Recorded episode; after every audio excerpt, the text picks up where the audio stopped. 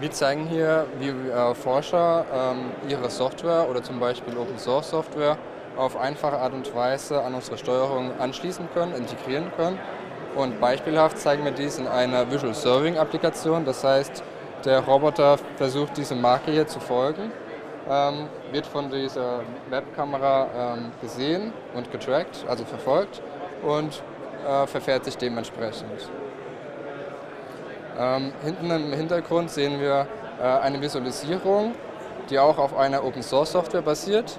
Ähm, und unsere Steuerung schickt an diese Visualisierung ständig Updates der Achspositionen. Ja, die Forscher entwickeln natürlich ihre eigene Software, die ständig weiter verbessert und weiterentwickelt wird. Und wir möchten eben hier einfach die Schnittstellen da zeigen, damit Forscher auf einfach intuitive Art ihre Algorithmen anbinden können und den Roboter einfach benutzen können für ihre Anwendung und dabei aber auch die Sicherheit nicht aus dem Auge verlieren.